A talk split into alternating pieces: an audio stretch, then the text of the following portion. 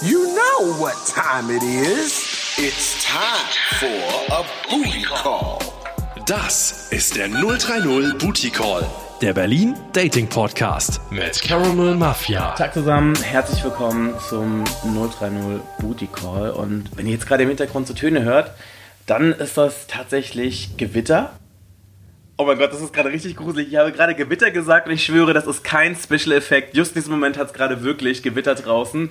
Man hört Regen und ich habe einen Gast auf der Couch. Es ist der Rafa. Ähm, ich würde sagen, es ist schon fast ein bisschen romantisch. Schön, dass du es hier zu mir nach Hause geschafft hast in mein Chateau Karamell. Wie ich mein Zuhause immer liebevoll nenne. Äh, Raphael, du hast hier als Drink äh, ein Bier gewünscht. Ist das Ja. so das Ding, was du dir, was bei dir für so ein Date irgendwie cool ist? Ähm, ich mag Bier, aber eigentlich finde ich Wein romantischer. Okay. Wein ist für mich das Ding, äh, gerade Rotwein finde ich romantischer. Mhm. Ja. Aber Bier geht auch immer. Kommt auch auf die Jahreszeit an. Okay, ich habe jetzt gerade irgendwas gekauft. Ich habe einfach blindlings ins Regal gegriffen. Es ist irgendwas, was abenteuerlich aussieht. Benediktus Hell. Wir machen jetzt keine Schleichwerbung, das ist Benediktina. Genau. Oh, Benediktus. äh, war das eine gute Nein. Wahl oder nicht so? Sehr gut, helles geht immer, ja. Und äh, hier ist noch ein Becks Gold, das schmeckt mir auch, ja.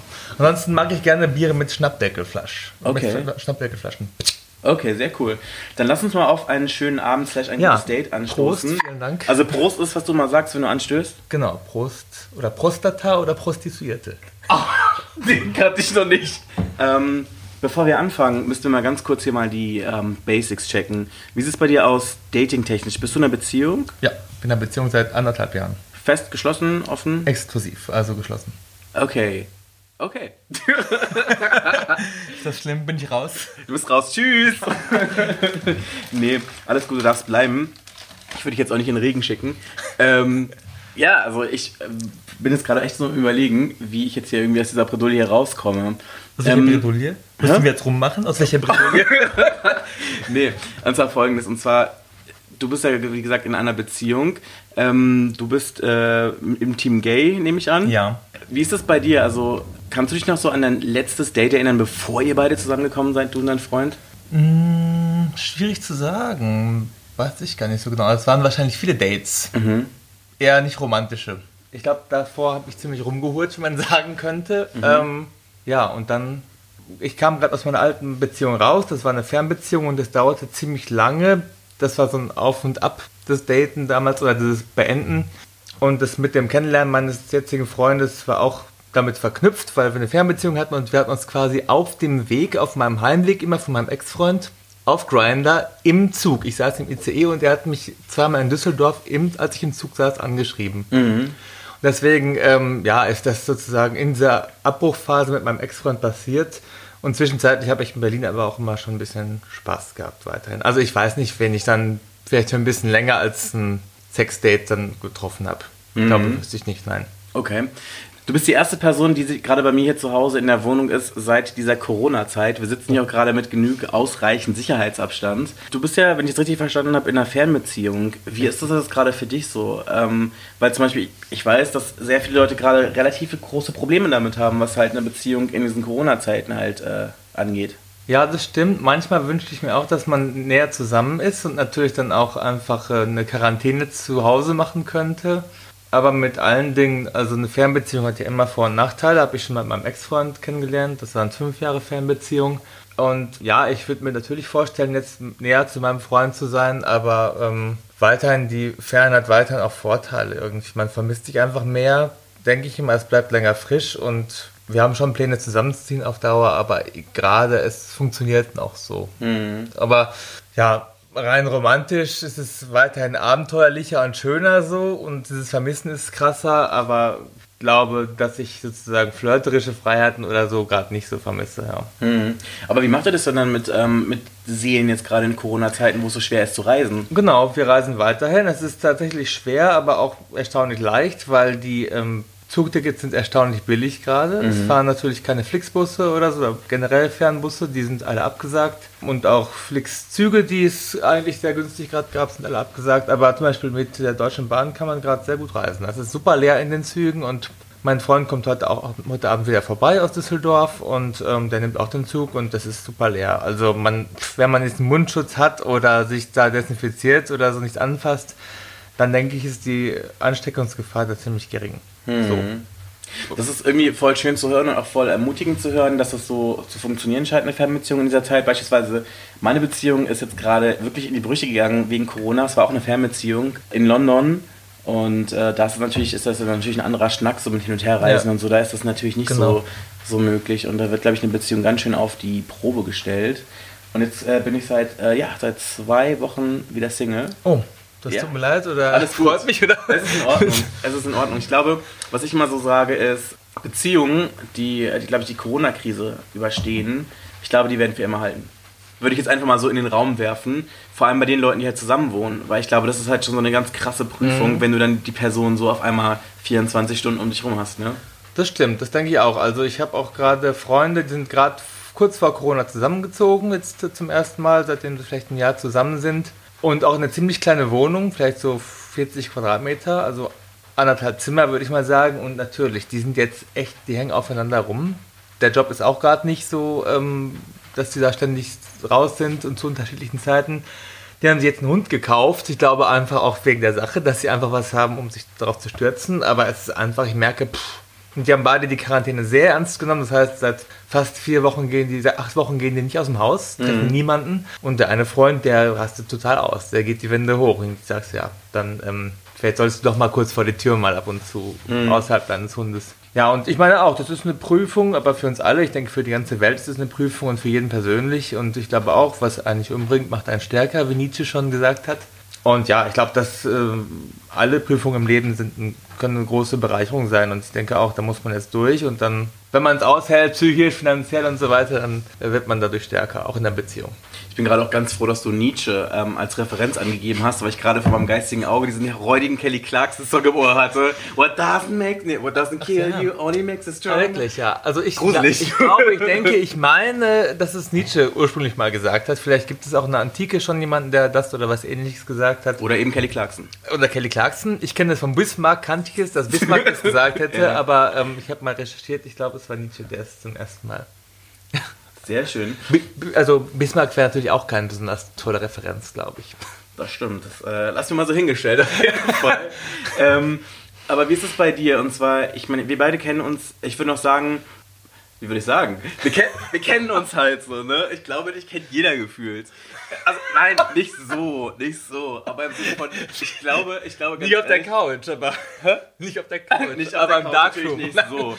Aber ich meine, ähm, was ich sagen möchte, ist auf jeden Fall, wir, wir beide kennen uns ja schon seit ein paar Jahren. Und ähm, ich Drei wollte dich auf jeden vier? Fall schon immer mal für den Podcast haben. Ja. Also eigentlich sogar, als ich wirklich mit dem Gedanken noch schwanger war, dass ich das machen möchte, weiß ich noch, du warst, glaube ich, der erste oder zumindest einer der ersten Personen, die ich dafür angesprochen habe, Ja. weil ich einfach weiß, dass du viel zu erzählen hast. Deswegen bin ich gerade so überrascht gewesen, dass es jetzt gerade auf einmal sich alles so brav und artig anhört.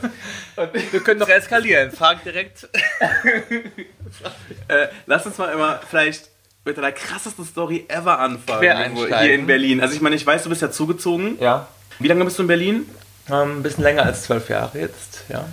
Okay, also wenn du jetzt 33 bist, dann warst du relativ jung, als du hierher gezogen Ja, bist. 20, Deswegen ja. wirst du das Dating-Game gar nicht so krass kennengelernt haben, da wo du halt herkommst. Nee, gar nicht, null. Ich kam hier, Warst jungfr- Spätzünder? ich kam hier jungfräulich her, genau, also mit 20, 21. Warst du noch Jungfrau? Ja, genau. Ach, echt? Und ich dachte auch echt, ich muss mich umbringen. Also, weil ich dachte, ich werde niemals Sex haben in meinem Leben. Ich hatte so viele Probleme mit mir selbst, mit meinen roten Haaren, mit Körperbehaarung, mit dem, ich will nicht sagen ein bisschen, aber mit dem Körperfett, was ich habe. Und ich dachte, das ist total unerträglich. Und ich dachte, ich werde niemals irgendwie intim Kontakt haben. Und naja, so schnell eskaliert es in Berlin. Ne? Aber ganz kurz, da muss ich ganz kurz eine Sache mal fragen. Und zwar, ich finde, Ginger sind ja wirklich, glaube ich, so eine Sache, ein Typ Mann oder auch bei Frauen oder insgesamt, also ein Typ, der, glaube ich, gerade ähm, extrem gehypt wird eigentlich. Hast du auch das Gefühl, dass man Ähm, früher vielleicht so ein bisschen auf dem Schulhof vielleicht gehänselt wurde? Weil ich kann dazu Ja. nur sagen, ich bin ja selber halb Ginger, meine Mom Ja. ist ein Ginger. Echt, ja? Dadurch, dass mein Vater einfach schwarz ist, sieht man nicht so viel davon, außer dass ich jetzt halt einzelne rote Haare im Bart habe. Hast du echt? Und ja, Oh. also jetzt gerade vielleicht nicht, aber im Sommer siehst du das. Und du siehst auch, ich habe keine schwarzen Haare, sondern ich habe dunkelbraune Haare mit einem roten Stich. Interessant.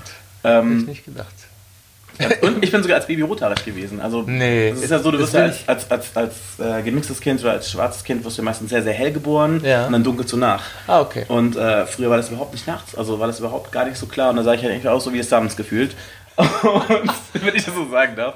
Äh, ja, aber wie, wie, wie, wie nimmst du das wahr so? Ja, total. Also, ähm, ja, genau, ich bin rothaarig, das müssen wir wirklich dazu sagen. Ja, ich fand es, wie gesagt, schlimm, rothaarig zu sein, aber das ist auch eher eine subtile Wahrnehmung gewesen. Also, es hat halt wie alle, glaube ich, Minderheiten, die man sozusagen hat. So war es für mich als Rothaariger auch. Man hört auf dem Schulhof oder von irgendwie äh, Bekannten oder so, hört man einfach mal, ja, rote Haare Sommersprossen sind des Teufels Artgenossen. Schwa äh, Rothaarige haben keine Seele. Ähm, Im Mittelalter wärst du verbrannt worden und solche Kleinigkeiten. Heftig, also, heftig. und das sind ja, pff, heute lache ich drüber, da mache ich die Witze selbst mit oder so und ich glaube, nur so kann man es überleben. Aber ähm, früher fand ich es halt so schon ein bisschen irritierend und ich wurde damit nicht so aufgeflogen oder runtergemacht, aber ich habe halt schon gemerkt, es kommt nicht so gut an. Und dann hieß es auch so, ja, Boris Becker. Damals war er noch jung und ähm, Boris Becker, ach, hier sieht man ja auch mal, dass Rothaarige nicht nur hässlich sind. Oder so wurde mal irgendwo so gesagt. Unglaublich, ja. oder? Bin ich nach Berlin gekommen, dachte, Rothaare gehen gar nicht. Und jetzt klar, ich nehme total wahr, dass es eine total gefragt ist und mit Red Hot 100 und was wir für Foto- und Kalenderprojekte haben, habe ich einfach gemerkt, dass Leute total drauf abfahren. Und es ist mit allem so, du lernst halt hier, ja, du kannst nicht alle du kannst nicht alle Wünsche befriedigen, du wirst nie alle glücklich machen. Du kannst das größte Model sein, du kannst ein Pornstar sein, du wirst nie 100% alle Leute treffen. Aber ich glaube, das sollte man auch, glaube ich, ich glaube, diesen Anspruch sollte man noch gar nicht Nee. an sich stellen. Total. Aber ich glaube, das ist dieses Problem, was man vielleicht als junger Mensch macht, ne? Total. Also wenn ich so zum Beispiel darüber nachdenke, ähm, ich habe gestern so ein Facebook-Posting gesehen, wo jemand geschrieben hat, was würdest du deinem ähm, Ich heute genau vor zehn Jahren in einer Nachricht hinterlassen? Und ich war echt so hin und her gerissen, wusste überhaupt nicht, was ich sagen soll, weil ich eigentlich glaube, die meisten Entscheidungen, die ich getroffen habe, so, waren, glaube ich, ganz okay und ich würde es vermutlich nochmal so machen.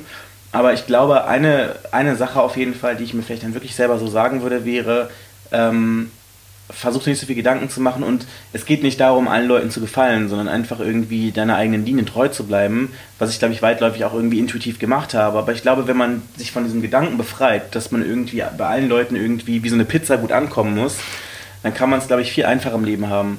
Und äh, das ist mir gerade nur dazu eingefallen, so auf jeden Fall. Aber findest du das nervig so? Weil ich weiß, dass es ja auch so eine Art Fetisch, Fetischisierung äh, irgendwie von Rothaarigen gibt. Ja, genau, aber ich glaube, es gibt immer eine Fetischisierung, ja. Ich denke auch mal, wenn ich jetzt jemandem sage, dass ich tendenziell eher auf dunkelhaarige, dunkle südländische oder auch ein bisschen dunkelhäutige Menschen stehe. Ist das schon rassistisch? Wo fängt es an? Ja, äh, natürlich, wenn ich sage, ich stehe auf BBCs oder also auf Big Black Cocks, mh, naja, da wird es schon dann irgendwann tendenziös. Und klar, man verbindet natürlich im Gedanken was damit oder.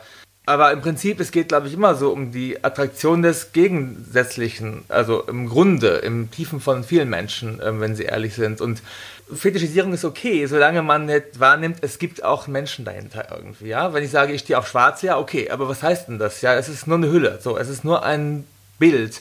Und dahinter ist aber auch ein Mensch. Und das ist mir wichtig so. Und du kannst mich gerne keine Ahnung ich habe von Juden gehört dass sie mich als Nazi geil finden. Ja also ich finde dass sie aussieht wie ein Nazi-Typ irgendwie. Ein großer geiler rothaariger blonder Nazi oder ein Ginger-Gott oder irgendwie so ein germanischer Gott. Okay kannst du mich alles so nennen wie du willst. Ähm, können wir alles spielen sexuell. Aber, wobei es ist halt Mensch dahinter ist halt schon ganz schön hart. Das ist super hart, das ist super also hart. Ich weiß nicht, ich Das glaube, ist das, ist dann schon irgendwie, wo man, weiß ich nicht, also wo das ja schon irgendwie so die Grenzen, ich weiß nicht, klar, Sexualität hat sehr viele Spielformen. Ja. Ich selber weiß nicht, ob ich jetzt, wenn ich jetzt irgendwie weiß wäre oder an deiner Stelle oder an irgendeiner anderen Stelle wäre, ob ich da jetzt nicht vielleicht sagen würde, so, hey, okay, das ist jetzt hier schon so ein bisschen zu weit irgendwie.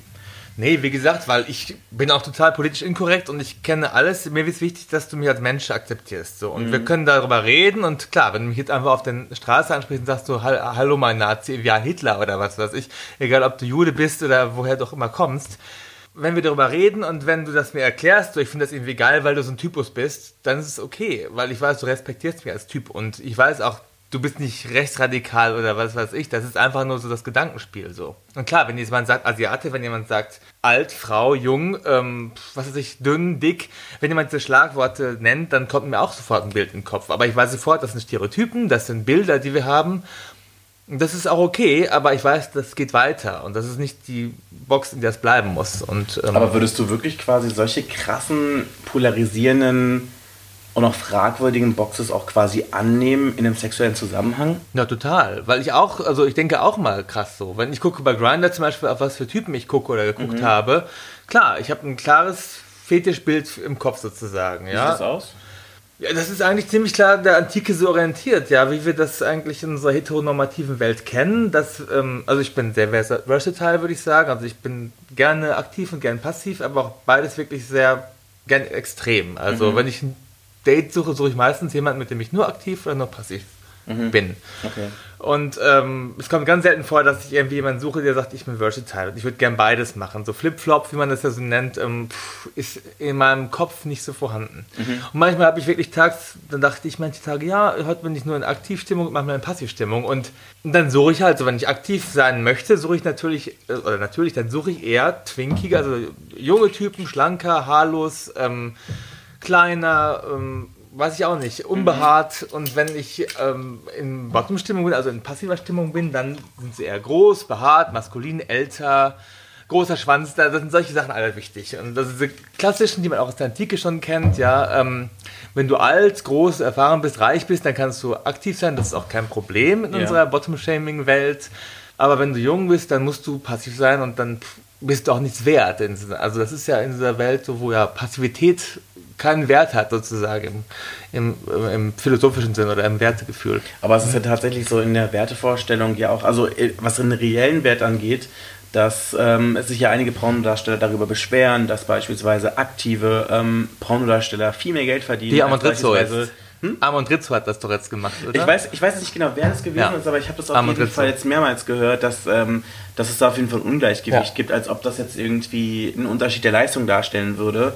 Ähm, was ja aber auch irgendwie so ein Bild vielleicht auf ähm, die Szene und auch ähm, die Wahrnehmung und vielleicht auch die Wertschätzung irgendwie gibt. Weil ich glaube, wie du ja gerade gesagt hast, so ein Bottom-Shaming ist halt immer noch irgendwie real. Total, ganz krass. Und selbst wenn man, äh, also selbst glaube ich passiv ist, also wenn ich das selber merke, es ist ein anderes Wertgefühl für mich selbst auch. In der Beziehung, ich, äh, in meiner Beziehung war ich immer nur aktiv oder passiv. Eins von beiden mit dem Typ dann immer. Und ich habe dann auch nichts was vermisst eigentlich. Wenn ich das dann war, habe ich nicht das Gefühl, oh, nach drei, vier Jahren, ach, ich wäre jetzt mal gerne wieder aktiv oder passiv. Aber ich habe trotzdem gemerkt, zum Beispiel, wenn ich mit meinem Ex-Freund war ich nur passiv, fünf Jahre lang.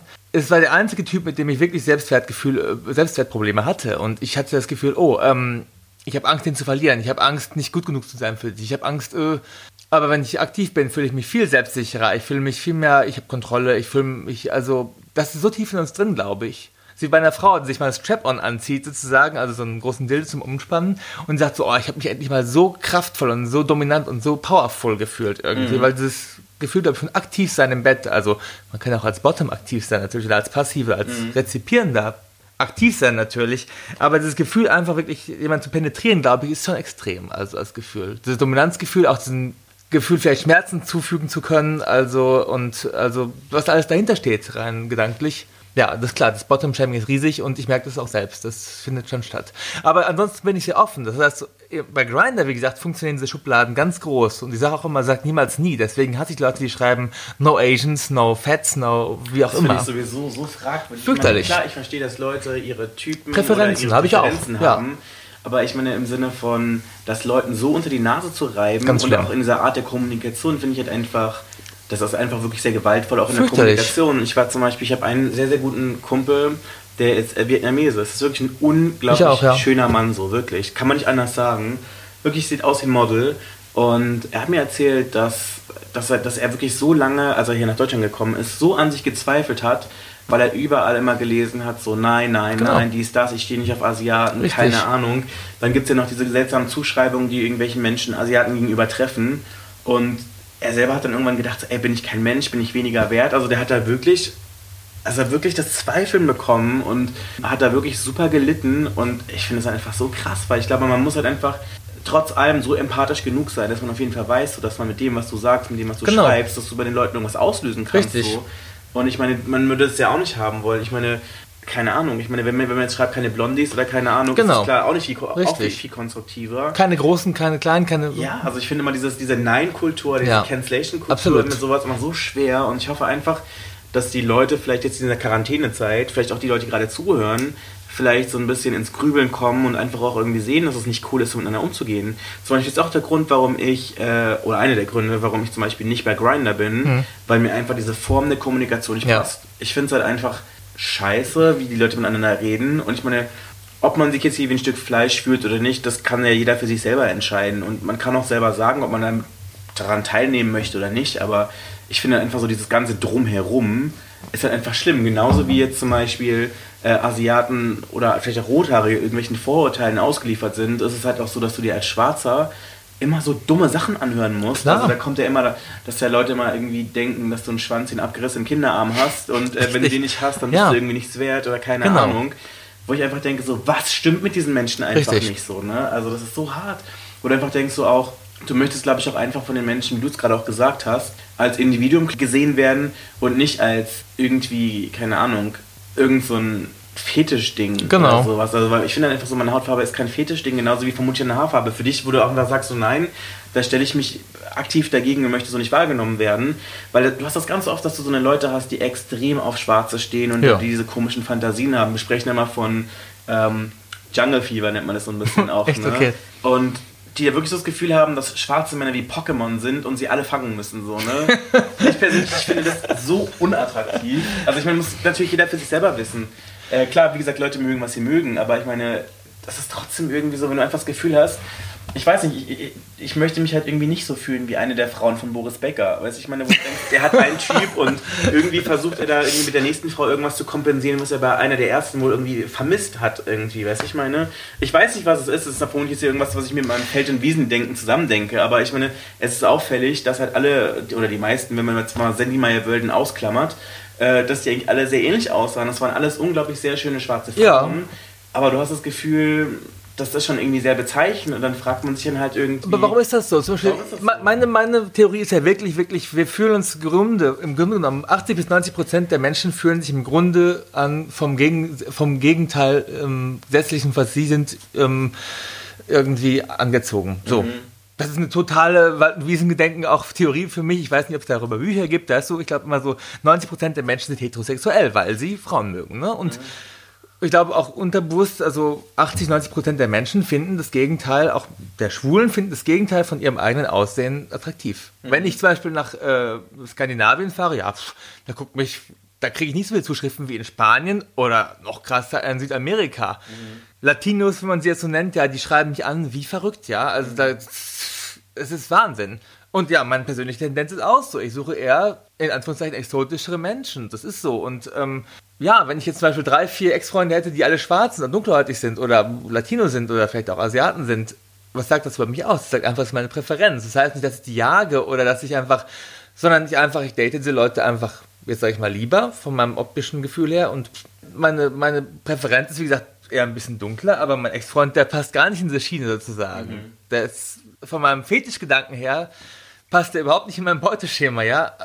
Der ist auch total mein Typ, aber er ist nicht der Typ, den ich vielleicht auf ähm, Instagram ja ständig follow, weil ich sage, das ist jetzt mein Fetisch-Typ irgendwie. Aber ich glaube, jeder Mensch hat eine Präferenz, wie schon gesagt, ne? Und, ähm, und ich verstehe das, dass man eben nicht so, dass ähm, irgendwie so eine, in so eine Kiste gepackt werden will. Gerade glaube als Dunkelhäutiger passiert ihm das oft. Aber ich muss ganz ehrlich sagen, ich kenne das von mir halt auch. Du sagst was und dir poppt was im Kopf aus, klar. Ich weiß nicht, Schwarze müssen aktiv sein, ja, das ist so die Wahrnehmung. Schwarze müssen aktiv sein, ja. Und Asiaten müssen passiv sein, das wissen die auch. Sie müssen passiv sein. Versuch mal als Asiate top zu sein irgendwie. Es ist super hart. Versuch mal als Schwarzer irgendwie, äh, irgendwie passiv zu sein. Das ist in der Vorstellung der Menschen passiert das nicht so häufig. Ist es so? Ja, also wie gesagt, ich meine, ich bin da ganz bei dir, dass ich, dass ich auf jeden Fall finde, dass ähm, Leute mögen, was sie mögen. Ich glaube, mein Problem ist einfach nur, dass es halt immer für mich wichtig ist, dass Menschen erstens halt reflektiert damit umgehen, warum sie Sachen mögen, wie sie, also die, die sie mögen und wie sie damit umgehen und wie sie das halt kommunizieren. Und halt auch, wie du vorhin auch gerade gesagt hast, dass der Mensch dahinter dann nicht komplett außer, außer Acht gelassen wird. So, ne? ähm, und also das auf jeden Fall. Und ähm, sind wir gerade stehen geblieben? Ähm, Bei so genau, bei den Erwartungshaltungen an, ähm, was, die- was die Rolle im Bett angeht. Ich glaube halt auch ganz ehrlich, dass da halt super viel auch einfach so diese, diese Porno, Ja. Pornoindustrie da einfach so Klar. einen Einfluss hat Klar. einfach. Ähm, dass man da einfach denkt, okay, dass das, weil du quasi nur die Art von schwarzen Männern in den Pornos siehst, Genau. dass es irgendwie so total verallgemeinert wird auf alle. Richtig, Genauso richtig. wie mit den Asiaten beispielsweise, dass Leute denken, nur weil sie das so in den Filmen sehen, dass es im echten Leben Genau. so grundsätzlich so läuft. Ne? Ja, Porno ist, ich liebe Porno, aber es ist total toxisch. Es ist so, es ist total toxisch. Ja, was in seinen Kopf gesetzt wird, das sind Bilder, die, ja, pff, kolonial sind irgendwie auch und ja, sexistisch sind und so weiter. Ich meine, es gibt diese Porno-Labels, die heißen, also hetero-Porno-Labels, die heißen Blacks on Blondes zum Beispiel. Ja, da ist eine blonde Frau, weiße Frau, die irgendwie von Schwarzen oder von mehreren Schwarzen so ähm, gefickt wird, sozusagen. Ich glaube, das Umgekehrte, oder das heißt Black Draw gibt es auch. Das wird, glaube ich, aber sogar von den Schwarzen betrieben. Das heißt, die wissen, das gibt es, diesen Fetisch, wahnsinnig viel. Und die machen auch Geld damit. Und die wissen auch, das ist kein weißes, aber die wissen einfach, das ist so und ich bediene den Markt. Punkt. Ähm, wie gesagt, das ist das Gleiche. Ja, finden Sie das okay? Finden die das okay, als schwarze Männer in diese Schublade gesteckt zu werden und sind jetzt irgendwie so das Bild, das exotistische Bild, das koloniale Bild von dem schwarzen Mann als wilder, irgendwie sexuell aufgeladener, irgendwie aggressiver Typ, der irgendwie ein bisschen gefährlich ist und irgendwie so animalisch ist irgendwie oder oder sagen sie, ich wehre mich dagegen und ich mache so ein Porno-Label nicht oder ich mache solche Pornos nicht. Aber ja, die sagen, ich springe da drauf, es ist okay, mich fetischisieren zu lassen und ähm, ich mache damit jetzt auch Geld sozusagen. In ganz krasser Form sogar, ja. Die nennen es Blacks and Blondes. Ich weiß nicht, ob das auch von Weiß oder von Schwarzen betrieben wird, aber Black and Draw, weiß ich zum Beispiel, ist von Schwarzen betrieben zum Beispiel. Ja, ich meine, es ist halt einfach immer, ja, wie soll ich sagen, auf jeden Fall ein sehr sensibles Thema, was halt Total. immer so ähm, beidseitig zu beleuchten ist, was halt natürlich schon sehr problematische Tendenzen hat. Absolut. Aber ähm, ja, lass uns auf jeden Fall, sag mal, auf jeden Fall hier mal parken. Genau. Ähm, aber lass uns mal bei Pornos bleiben. Ja. Ähm, inwie wichtig äh, oder inwiefern sind Pornos für dich wichtig in deinem Sexualleben, in deinem Leben allgemein? Oder hast du dir vielleicht sogar mal überlegt, ob ich vielleicht, oder ob, also nicht ich, sondern ob du vielleicht Pornos drehen würdest oder hast du es vielleicht sogar schon mal gemacht? Ja, also wie gesagt, Pornos fand ich immer unglaublich anziehend, weil ich glaube, als ich ähm, mich also unfickbar fand, ja, als ich nach Berlin kam, klar, war das die einzige sexuelle Referenz, die ich hatte quasi. Bei uns zu Hause lief auch sexuell nichts, das habe ich als Kind schon aufgesogen, das wurde nie gesagt, aber ich fühlte immer, meine Eltern, glaube ich, haben nie Sex. Also ich bin in einem total asexuellen Umfeld aufgewachsen, es wird auch nie über Sex geredet und sexuelle Witze gab es nicht, es war wirklich mit Sex hatte ich nichts am Hut und ähm, eine Pubertät, eine sexuelle Pubertät hat für mich auch nicht stattgefunden.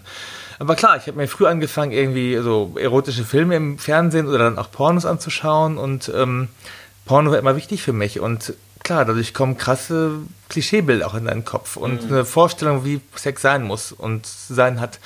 Die Leute müssen immer hart sein, die Leute müssen immer Riesenschwänze haben, die Leute müssen immer perfekte Körper haben. Äh, es muss immer alles funktionieren. Ne? Und ähm, ich habe früh ge- irgendwann festgestellt, dass ich pornosüchtig bin, absolut. Ja, also ich habe angefangen, klar. Also wenn ich so meine Suchtkarrieren sozusagen verfolge und ich sage, jeder Mensch ist süchtig nach irgendwas, ja, Zucker, Liebe, äh, was weiß ich, ja, Droge ist ja weit gefasst. Ich habe irgendwann festgestellt, oh ja, ich äh, bin gar nicht horny, aber morgens mache ich erstmal den Laptop an, dann kriege ich eine Latte vom Porno gucken, dann spritze ich ab und dann pss, abends das Gleiche, mittags das Gleiche, sogar im Büro ist das mal passiert oder auf der Arbeit ist es passiert, früher, dass ich dann mal äh, mir einen runtergeholt habe.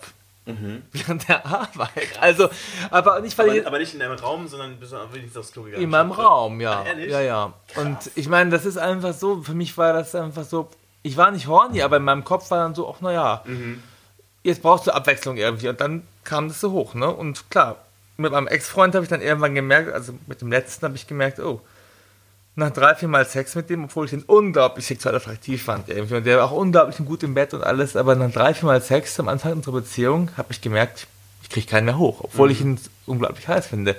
Und es kam davon, klar, im Porno hat keiner zweimal mit dem gleichen Typen Sex. Egal, ne? Die passen super zusammen, aber es gibt keinmal das gleiche, wo die Leute dann miteinander nochmal was haben. Und ähm, ja, da habe ich gesagt, oh, der hat gesagt, äh, der hat nie Porno geguckt. Der hat echt nie sich einen runtergeholt, nie Porno geguckt. Der fand das total schrecklich. Der sagte, ähm, lass das mal am besten bleiben. Und es stimmte. Nach zwei Wochen Pornoabstinenz ging es sexuell total bergauf bei uns Ach, wieder. Ja. Und äh, ich gucke weiterhin gerne Porno, total. Es ist kontrollierter jetzt geworden. Aber klar, die krassen Fantasien und ich glaube, die die Verseuchung, die da im Kopf stattfindet, ist schon krass irgendwie. Auch was für sexuelle Fantasien man dann kommt und die da auch ausgelebt werden, ist schon sehr heftig irgendwie, ja.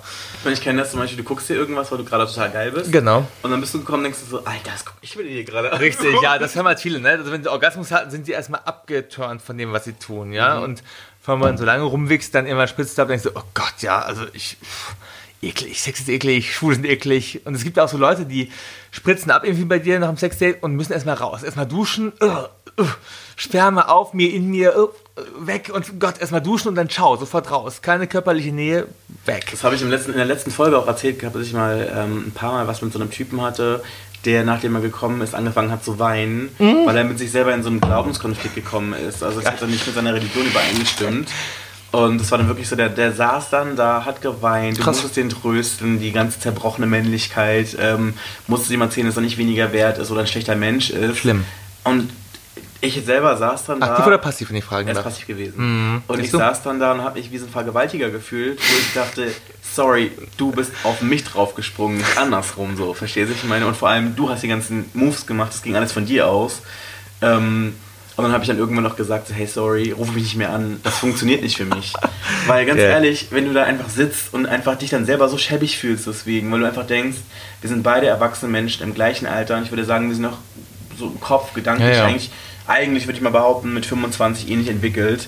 Ähm, aber irgendwie wird es quasi mir so ein negatives Feeling irgendwie Ja. dadurch impliziert. Das ist halt auch so eine Verantwortung, die möchtest du vielleicht gar nicht übereinnehmen, weil du einfach denkst, hey, wir sind zwei erwachsene Menschen, die das eigentlich beide wollen. Und da möchtest du nicht irgendwie, keine Ahnung, das Gefühl haben, dass du irgendwie Täter bist oder irgendwas gemacht ja, hast, weil richtig. ich einfach nichts Falsches gemacht habe. So, aber dir wird dann quasi dieser, ähm, diese Last auferlegt. Und äh, deswegen habe ich dann gesagt, so, sorry, damit kann ich nicht umgehen und ich Ja. finde es auch irgendwie nicht gerecht. So, ich meine, ich weiß, dass das hart sein kann für Menschen, vor allem Hm. wenn da so Sachen wie Familie, Kultur. Religion oder sowas reinkommen.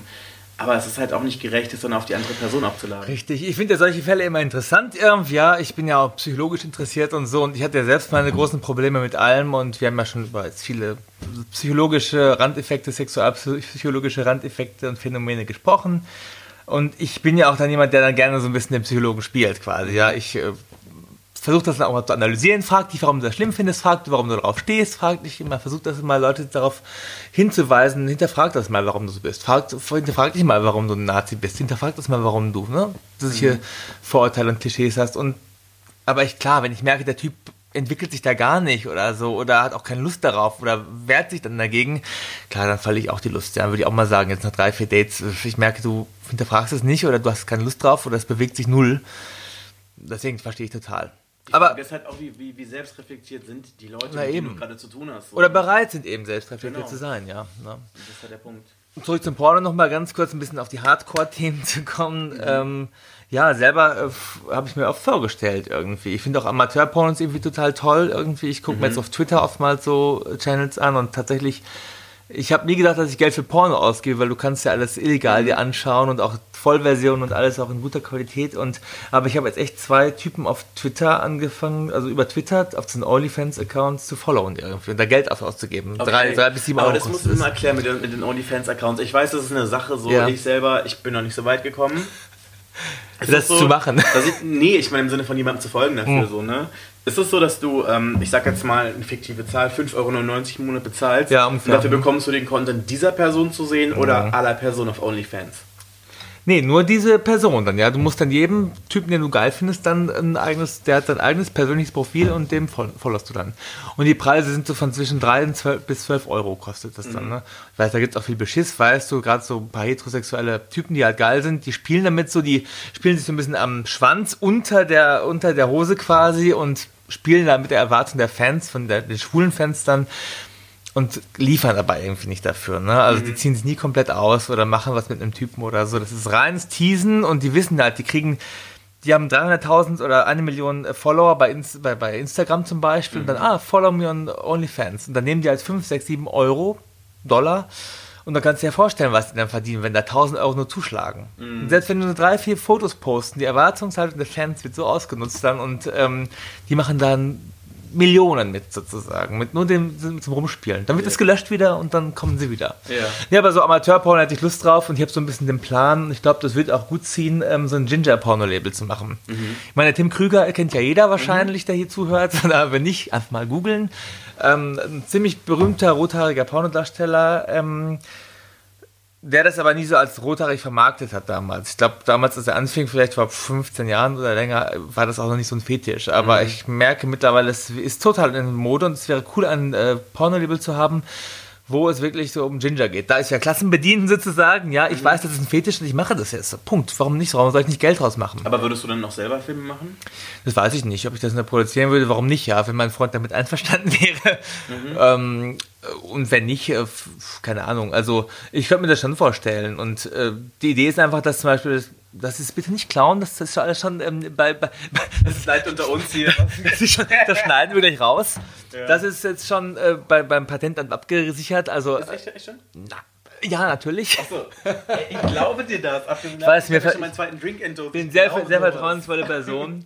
ähm, nee, ich, äh, also das ist so rothaarig mit rothaarigen sozusagen. Und noch viel, das gibt es schon ein paar Pornoszenen in dem Bereich, aber äh, mehrere rothaarige zusammen. Oder eine Orgie mit rothaarigen.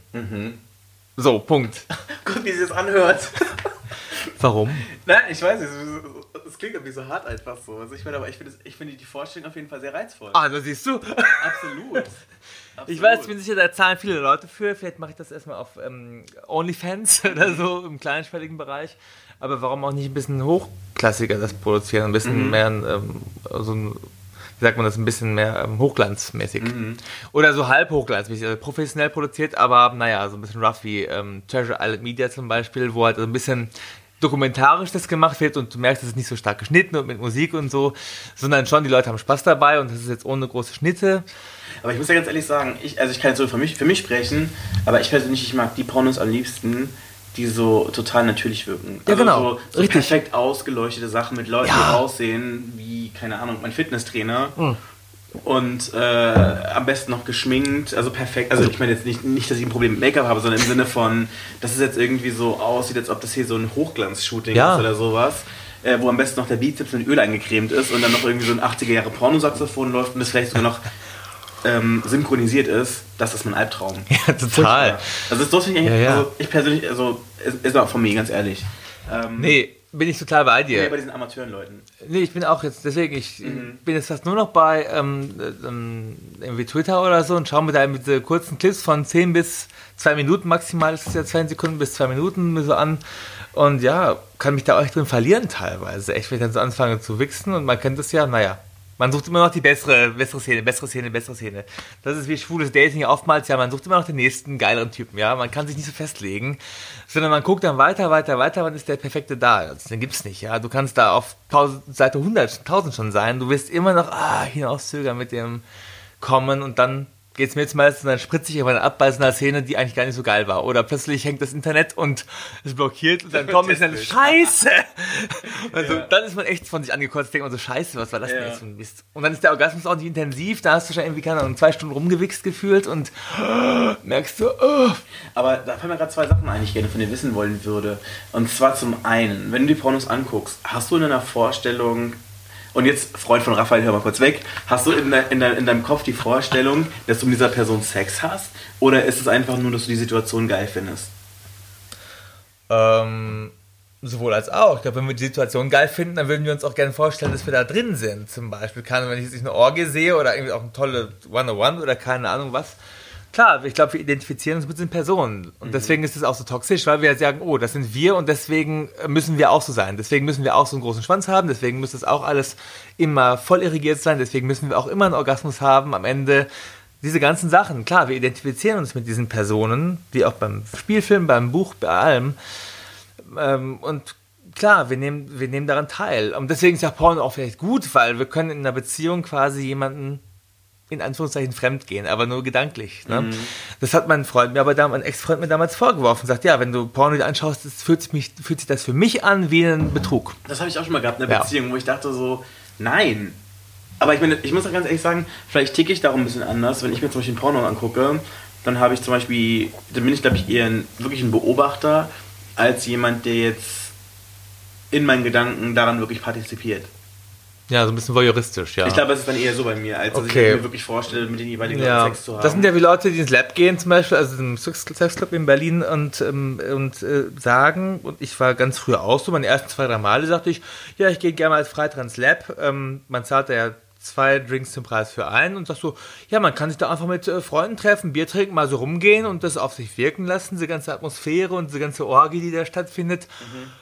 Und ohne jemanden da zu berühren oder was mitzumachen, dann wurde ich verurteilt, ja, pff, halt doch die Fresse, man geht dann um zu ficken und so möglich viel zu ficken, wie es geht. Ich sag so, nee, man kann das doch einfach so aufsaugen, ohne da reinzuspringen und ohne gleich teilzunehmen, sondern einfach mal die Atmosphäre von so einem, von so einem, von dem ganzen Laden, also geruchlich, visuell, mit allem das, das Geräusch einfach wahrzunehmen, so.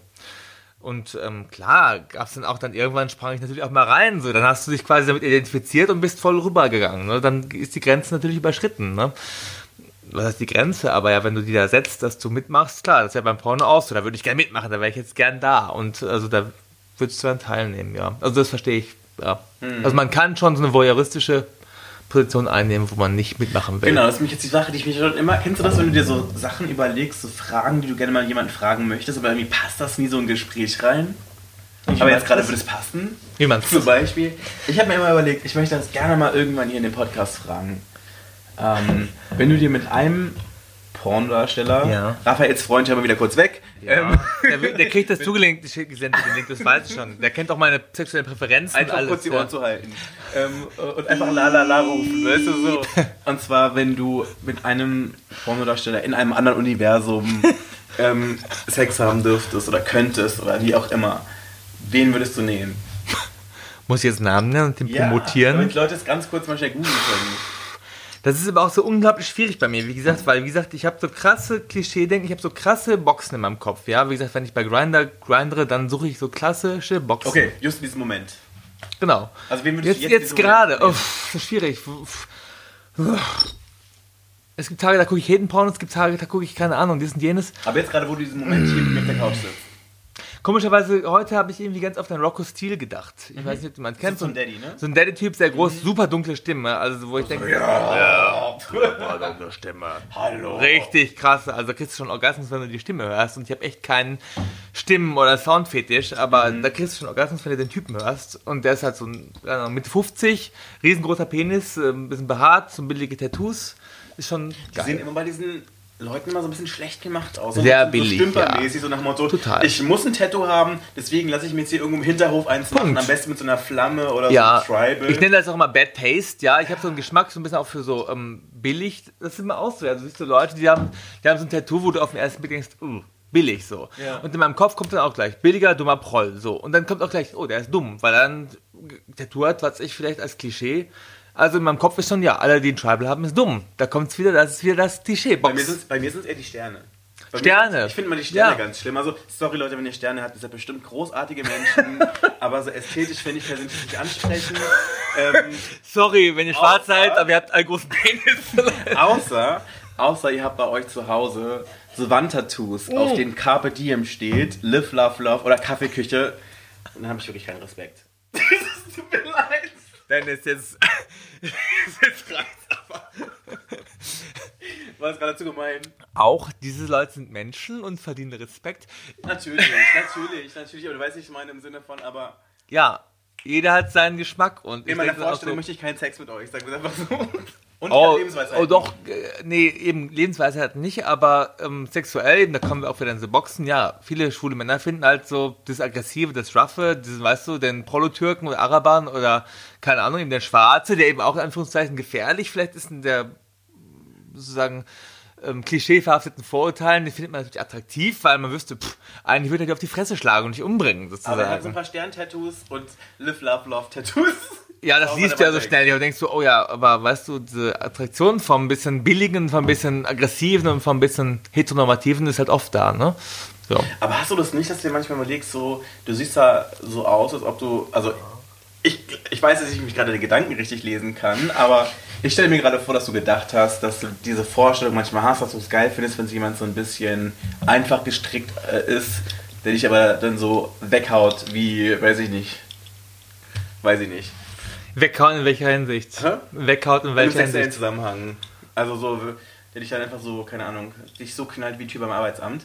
Ähm, Ist das gut oder schlecht? kannst du dir aussuchen, aber Nee, das musst du mir jetzt ja schon sagen. Ist das gut oder schlecht? Ist die sexuelle Erfahrung dann gut am Ende oder nicht? Was, was du kommt ganz drauf an, ob du das gut findest. Nee, du sagst ja jetzt, ich habe mein Fetisch ist zwar dumme, dumme in Anführungszeichen Typen, ja, die ich in meinem Kopf als dumm oder aggressiv finde. So, ist die, ist man sexuell, soll mein sexuelles Erlebnis jetzt gut oder schlecht sein? Also man- also, ich, ich, man- ach so, genau, in meiner Vorstellung ist es, glaube ich, dass du das gut findest. Finden oder dass ich äh, aus dem Bett hinterher raus gesagt, wow, der hat genau meine, ist dumm fickt gut und der hat genau meine Erwartungen erfüllt. Und dann sage ich, hm, mein Fetisch ist größer als die, die Realität dann am Ende. Ich meine, die, die Frage ist halt immer so ein bisschen so, muss man mit der Person den krassesten Sex haben und sich nachher über des Pudels Kern unterhalten können? Nee, das meine ich auch, klar. Äh, Sexdates sind erstmal so, ja, dann ist auch egal, ob da ein Wandtattoo hat, ja, äh, solange ich da nicht einziehen muss, ist das ja okay. Ne? Also, Ich weiß nicht. Also, ich meine, hast du das schon mal gehabt, dass du auf einem Date warst? Ja. Und Ich weiß, was du meinst. die Wohnung so schlimm, dass du so kehrt, wenn ich rausgegangen bist? äh, total, ja. Das, es gibt ja auch, es gibt ganz viele Geschichten darüber und ich sei letztens Und die würden einem- wir sehr gerne hören, Raphael. Nee, ja, ich sagte, ich sah letztens aus einem Meme irgendwie so ein total, irgendwie so ein ähm, Matratze auf dem Boden nur, Ich- überall, ich du überall, Wäschehaufen und dann sagst du, dann steht drunter so, wenn du weißt, der Schwanz wird riesig sein. Genau, Also, weil, weil, weil der Typ halt keine Ahnung, wahrscheinlich so viel Sex hat und keine Ahnung, auf nichts achten muss als auf Sex, weil er so viel auch davon bekommt. Ne? Ja. Ja, ich habe auch schon Wohnungen gesagt, oh Gott, das geht jetzt über meine Grenzen. Gut, dass ich jetzt besoffen bin oder er mir was genommen habe, weil ähm, wenn ich jetzt hier nüchtern reinkomme, würde ich sagen, auf gar keinen Fall. Aber dann war es mir schon so, hm, hoffentlich wird das so gut, dass ich dann so out of space bin. Okay, aber was war das irgendwie. Krasseste, was du bei so einem Hausdate gesehen hast? Ja, ich war mal bei einem Typen irgendwie, hatten wir ein Sexdate und äh, der war eindeutig abhängig von Drogen. Eindeutig, das weiß ich, dass der, ich weiß auch, der ist auch, Reden wir von harten Drogen? ja, wir reden von Crystal Meth. Okay. Und das ist keine Verurteilung. Ich weiß, es gibt auch Leute, die das verantwortungsvoll benutzen können und jeder hat seine Droge und jeder hat seine Grenzen und wenn er ähm, süchtig ist und so, aber er hat halt ein krasses Crystal Meth Problem und ähm, er ist halt ständig online nur tagelang, klar, weil von Crystal kannst du halt auch glaub ich, zehn. Tage wach sein ohne Probleme. Und ähm, ich kam rein, die Wohnung sah echt aus wie, ähm, der hat einen Sling zu Hause, einen persönlichen, der ist über sich zu Hause und das ist auch das Einzige, was in der Sorry, Wohnung. der hat einen eigenen Sling zu Hause, ne? Einen Sling, also das ist so eine, so, eine, so, eine, Hängevorrichtung. Genau, das ist eine Hängevorrichtung, wo man sich reinlegt mit dem Rücken hauptsächlich Mhm. und dann irgendwie, ja, da Sex hat. Passiv. Und äh, das war auch das Einzige, was in der Wohnung irgendwie cool war. Der Rest sah aus wie auf einem Trümmerhaufen. Das war wirklich eine messy Wohnung Mhm. im größten. Man merkt einfach, der Typ hatte einfach gar keine Zeit und Energie und mehr auf sich oder auf seine Wohnung aufzupassen. So. Der war nur noch online auf Sex und der hatte keine Zeit mehr, sich selbst zu pflegen oder seine Wohnung zu pflegen. Da war wirklich alles unglaublich dreckig und unglaublich verwüstet und da lagen Kleiderberge in jeder Ecke und da war wirklich Essen auf dem Boden festgedrückt und so weiter und das war echt ähm, über, den, über dem Horizont eines, also ein bisschen vielleicht im schmutzigen Haushalts oder nicht so gut gepflegten Haushalts drüber hinaus. Also das war schon krass, ja. Und ich war bei meinem Typen, also weil gegangen, oder? Nö, das ging dann so, weil ich ja, ich habe es dann erst auch richtig wahrgenommen, als ich dann kurz mal in die Küche ging, ich hole mir mal ein bisschen Wasser oder ich wasche mal die Hände. Danach habe ich gemerkt, oh, hier sieht es aber echt aus wie, Bei Ja. Hempels oder Sofa? ja, kann man so sagen.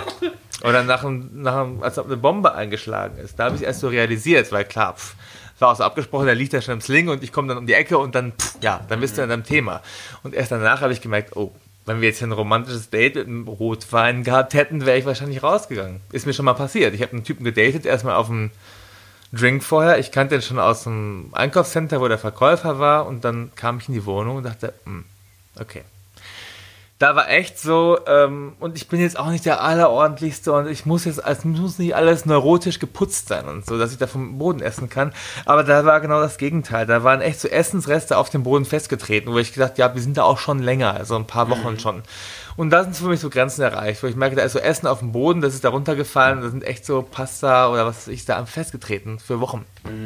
Da ist auch bei mir zu Hause, absolut. Wenn mir Essen runterfällt, dann wird es weggemacht und geputzt und so. Da, ich da, es zieht da ja bin ich gegangen. Es zieht ja irgendwann auch mal Tiere an, so, ne? Tiere, alles ist gammelt, es verrottet und die Illusion von perfekter Hygienität ist sowieso ist eine Illusion. So, man kann nicht perfekt sauber sein. Das ist hier kein OP-Raum und jeder wird Dreck haben.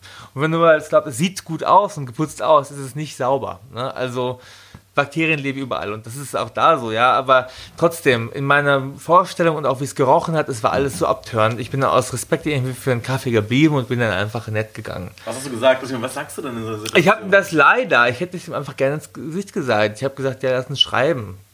Äh, der schrieb mir dann auch tatsächlich sofort, das war total geil, lass uns wieder treffen. Ich würde gern dann was nächstes Mal mit dir machen. Und ich hatte irgendwie nicht die Eier, ihm zu sagen, ähm, hör mal auf, du bist nett, du bist auch attraktiv, aber die Wohnung echt geht gar nicht so. Aber würdest du dich mit dem Typen dann quasi in deiner Wohnung treffen oder ist der quasi Nee. schon so bei dir abgestempelt? Und ich bin selten so, dass ich sage, abgestempelt, weißt du, ich gebe jedem eine zweite Chance und jeder, aber da habe ich echt gedacht, so, uff, da ist mein Respekt so total gestorben und irgendwie, ich kenne ganz viele Leute, wo es nicht aufgeräumt ist, die sagen dann so, oh, sorry, es sieht gerade aus wie äh, auf einem Trümmerhaufen und eigentlich bin ich nicht so oder so.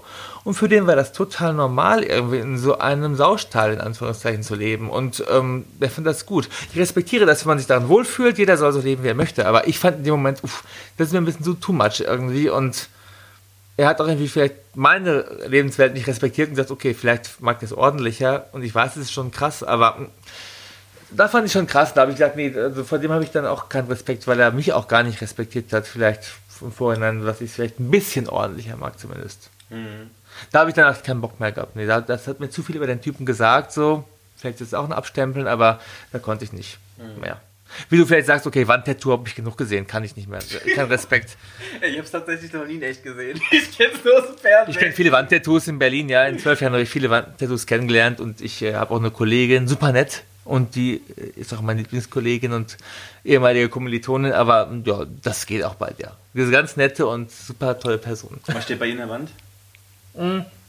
Nichts, aber es ist eine Silhouette- Silhouette von Berlin. Was? Es ist eine Silhouette von Berlin. Ja, okay, das geht ja noch irgendwie, ne? Mm, Nee, ja, und dann sind aber auch nebenbei so billige Drucke auf so einer, auf so einer Leinwand ähm, von irgendwelchen Lebensweisheiten, ne? In der Küche. Mit einer Kaffee. Diem. Ja, mit einer, mit einer rauchenden Kaffeetasse unten drunter. Oh Gott, nein. Also ich bin nah dran so, ne? Das, ich ich finde es halt hart cheesy so, aber wie gesagt, okay, ich nehme es zurück, Leute. Ich, also, wenn ihr euch wohlfühlt. Ähm, aber ich möchte keine Lebensweisheiten von euch. Sorry. Ich habe auch ganz viel zu verteilen. Ach, ehrlich? Ja, absolut. Aber ich gebe jetzt, nein, ich gebe jetzt keine von mir. Nee. Kannst du Aber das vergessen. wäre wirklich der Punkt, wo du jetzt mal wirklich mal. Ich meine, ganz ehrlich, wann, wann, wann gibt es so Situationen im Leben, wo die Situation förmlich danach schreit, dass man eine Lebensweisheit gibt? Ich gebe ständig welche, wirklich. Ja, ich habe mal. dort schon ganz viele unterbewusst gegeben. Mir? Ja. Welche zum Beispiel? Vielleicht vertrittst du die gleichen, aber ich habe es mal ausgesprochen. Sag mal eine jetzt. Was uns nicht umbringt, macht uns so stärker. Du kennst es aus, ähm, aus den Pop-Songs. ich kenne es von einem echten Philosophen. Okay, aber welche Weisheit kommt denn von dir? Ich muss das nicht in so Sätze fassen, aber klar. Am Ende kannst du die ganzen Lebens Lebenserfahrungen in so Plastiksprüche kompr komprimieren, wie es auch viele dann auf Instagram Fotos tun oder so. Sowas wie I wanna be daylight in your eyes. Ja, äh, zum Beispiel, ja, das kann sogar ich. Oder keine Ahnung, lebe jeden Tag, als ob es dein letzter wäre. Und ich kenne Leute, die gehen halt auf Instagram, posten ihre wunderschönen Fotos, äh, halbnackter Körper vor Sonnenaufgang und gehen dann auf so Seiten, wo man solche Lebensweisheiten halt findet, machen Copy-Paste und posten sie dann da drunter mit so ein paar Emojis. Ja. Und dann ist das halt so, mm, wow, Deep. sexy, sexy Typ und trotzdem deep. So. Ja. Also, das hast du kopiert. Deswegen, ich bin nicht so ein Freund von solchen Sprüchen irgendwie, sondern ich versuche das dann eher so zu leben oder zumindest mit dem, was ich sage, also mit dem, was ich erzähle, dann auszudrücken, anstatt in so einem Satz und dann so kommandierend das Mhm. zu geben. Ja. Dann lass uns mal anstoßen. Voll schön, dass du hier bist. Am besten mit deinem Glas. Moment, natürlich. Prost. Cheers. Dass man in die Augen guckt, du weißt, was Ach das so, bedeutet. Sieben Jahre schlechten Sex. Das Okay. reicht jetzt. Das kriegst du vielleicht nah. aber Das hast du so Aber ich finde, wenn das, hier mit der, wenn das hier mit der Corona-Zeit so lange geht, dann dauert das vielleicht sieben Jahre und dann habe ich sowieso keinen Sex. Und dann danach. Tut halt doch nicht so, wie die ganzen ne? Schwulen, so die sagen, oh, stay home, stay home, aber dann machen die irgendwelche Privatpartys und Orgien und ähm, naja, aber Hauptsache du stayst home. Ich äh, stay sowas von home. Du bist äh, der Einzige, der hier in mein Mhm. Oh. Haus darf. Aber du gehst auf andere Partys. Nein, ich gehe auch auf gar keine Partys, wirklich. Ich bin Wahnsinn. sehr, ähm, Brav. sehr brav tatsächlich. Ähm, knapse noch so ein bisschen an meinem Beziehungsende, Ja. aber werde das überleben. äh, um Gloria Gaynor zu zitieren, I will survive and stay at home. aber private Partys, ähm, kannst du mir irgendwas dazu erzählen? Du meinst jetzt zu Afterpartys, wie sie so genannt werden, oder meinst du ähm, oder Corona-Partys? Was für Partys meinst du? Ja, und da gibt's einiges zu bereden. Das Date mit Rafa wurde noch auf jeden Fall richtig lang und richtig wild. Und äh, den zweiten Teil vom Booty Call mit ihm, den gibt's nächste Woche Donnerstag. Ich sag dazu nur Sexorgien inklusive Gruppensex mit dem Chef slash Vorgesetzten. Äh, unser Fuckboy des Tages ist natürlich auch am Start. Und äh, wir sprechen über bisher unausgelebte Fantasien und äh, ein weiteres wichtiges Thema, über das wir hier im Podcast bisher noch gar nicht so richtig gesprochen haben, und zwar Chemsex. Also Knickknack in Kombination mit harten Drogen. Also es wird auf jeden Fall spannend. Wir hören uns. Bis dann. Tschüss. You know what time it is. It's time for a booty call.